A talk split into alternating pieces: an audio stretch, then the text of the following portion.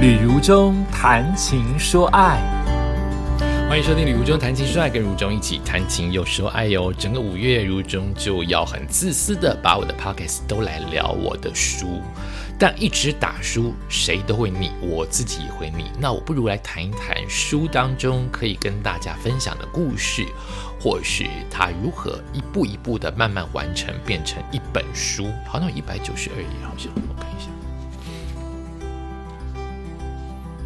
至少文字的部分有一百九十二页哦，再加上一些点点碎碎的呃目录啊什么的，加起来就两百页的一本书。它是如何慢慢的成型哦？我想把这本书推荐给大家，走出去才知道怎么继续前进。今天来谈谈我的自序好了，自序是我这本书最后写的。我先把这四十五天的游记写完，交出去稿子。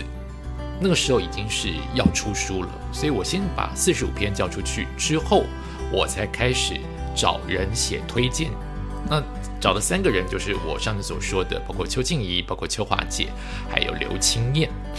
他们三个写完了，也就是我希望他们看过我写的这四十五篇的游记，而不要完全不知道就针对着我这个人来写写推荐。我还是希望他们大概知道我写了什么。所以顺序是先写了四十五篇，再告诉大家我要找推荐人。那找了这六位，希望他们看过我的作品。最后我看完了这些推荐者的文字之后，我才写自序。所以整本书最晚交件的是自序。哦，因为我觉得我通通都都面面都要俱到，那些帮我写序的人，我自己写的东西，我都要把它融会贯通，才能把序言写出来。所以我今天花一点点时间来聊聊我的自序。哦，我的自序，不如来朗读一下好了。等一下，我开个灯，很诗情画意。我在录 podcast 没有灯吗？等一下哦。好，我开灯了。自序。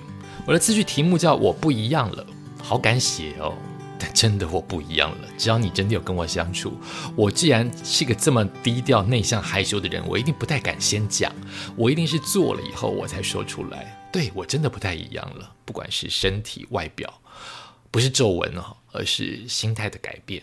好，我不一样了。来，我来朗读一下“我不一样了”这篇自序。走完台湾已经过了十个月，才写这篇序言。仔细算一下，行路多远？四十五天的行程，其中六天全花在交通或休息，总共走了一千一百六十六公里。事实上，我后来去看影片，我把它剪影片剪出来，最后一天的啊，已经慢慢陆续上了。我忘记现在此刻你在听 podcast，它上了没啊？他走了一千一百六十六点三一公里，所以是慢慢每一天我加起来的。好，继续念。这个数字是如何得知的呢？是从我一早走出旅馆，按下计步器，到吃完晚餐回到住宿，不再出门为止而累积而成的。你问我如何规划每一天的距离及歇脚点呢？其实多是从第一天走出去才开始逐渐调整，所以我才说走出去才知道如何继续前进嘛。就是我真的是从第一天走出去，所有的。后面的依规就是慢慢走，慢慢调整到最习惯的、最习惯的的仪式，或者最习惯的方向、最习惯的感觉。好，所以他是每一天都在慢慢的调整。好，它的大方向是一早出早归，早上四点醒来吃早餐，天未亮五六点出发，凉快些就可以多赶一些路。十一点午餐稍作休息，希望下午四点之前抵达住宿点。晚上十点前完成洗衣、放松、按摩和上床睡觉。我没有一天看电视。第二点，前一到两天才计划下一个停住的城镇，走哪一条路，直接参考 Google Maps 提供的最短距离。停留的区域不要太偏僻，而且有帮助觅食及住宿的最好。为了要好的睡眠品质，所以我不会订太便宜的旅馆，而且尽可能的要求安静的房间。如果交通方便，旅馆就尽量固定，这样子包包内就可以把不常用的东西放在房间里面。以火车当做连接起点、终点的通勤工具，省去负重就更好往前走。晚上我一定会吃一顿好的，或者是名产来犒赏自己，因为我每一天的早餐跟午餐都是吃便利商店，所以我希望晚餐丰富、营养、到地一点。第三，我尽量沿着接近铁路来走。万一我真的需要赶回台北，家里有什么事或工作的话，我至少有火车可以搭，而且火车站的周边其实是方便补给的。第四，我每一天控制走二十到三十公里，除非我刻意要赶路，包括火车，或是我有天气的考量，或是几天之后我就得回去上班了，我会赶路的话，才可能超过三十五 K。而且我不执着什么地方一定要去，因此我不会愿意绕路前往观光景点。台湾每一个景点都有著名的观光区，我都没有去。如果我刚好经过，那是我的幸运；如果没经过，其他的地方我觉得也很不错。第五点，我选大马路走，绝对不冒险。我刻意让行人或是车都能够看到我，也通知我的好友我会前进的方向大约是如何。我也建议，如果未来要徒步环岛的人，不要提早公开你的路径，你会怎么走在网络当中，因为你永远不知道你会不会碰到别有居心跟随你的歹徒啊，永远要小心。那么，因为。让我的好朋友知道我要去的方向，就是我避免尽可能的避免发生危险，做个负责任的旅人。好比他们真的要找到我，我失踪的话，至少有个方向；他们警察要找我的话，至少有个方向，而不是完全的乱绕路。那万一别人真的找不到我，还是我的危险嘛？朋友也担心，家人也担心。虽然我在路上还是有乱绕路的情况，但只要我意识到自己。今天要通知家人了，要通知朋友了，我都会先留出证据，可能在手机呀、电脑啊，或者是录音给朋友啊，就让他们尽量知道我的方向在哪里。第六，有工作我就会回台北不走，好，没工作就会继续走，顺顺走，安心走，期望一年之内能够完成台湾本岛一圈。啊，为什么是一年呢？没有为什么，就是我希望一年，好这样子。那么这一圈呢，恰巧刚好在本岛的部分，我没有走到南头，哦，也没有故意，大部分可能是我走的是外圈一点，所以没有进入到中心的南头。那其他县市都走过了，那我还是把它当做是一圈啊，台湾一圈。第七点，我每一步路都是靠双脚完成。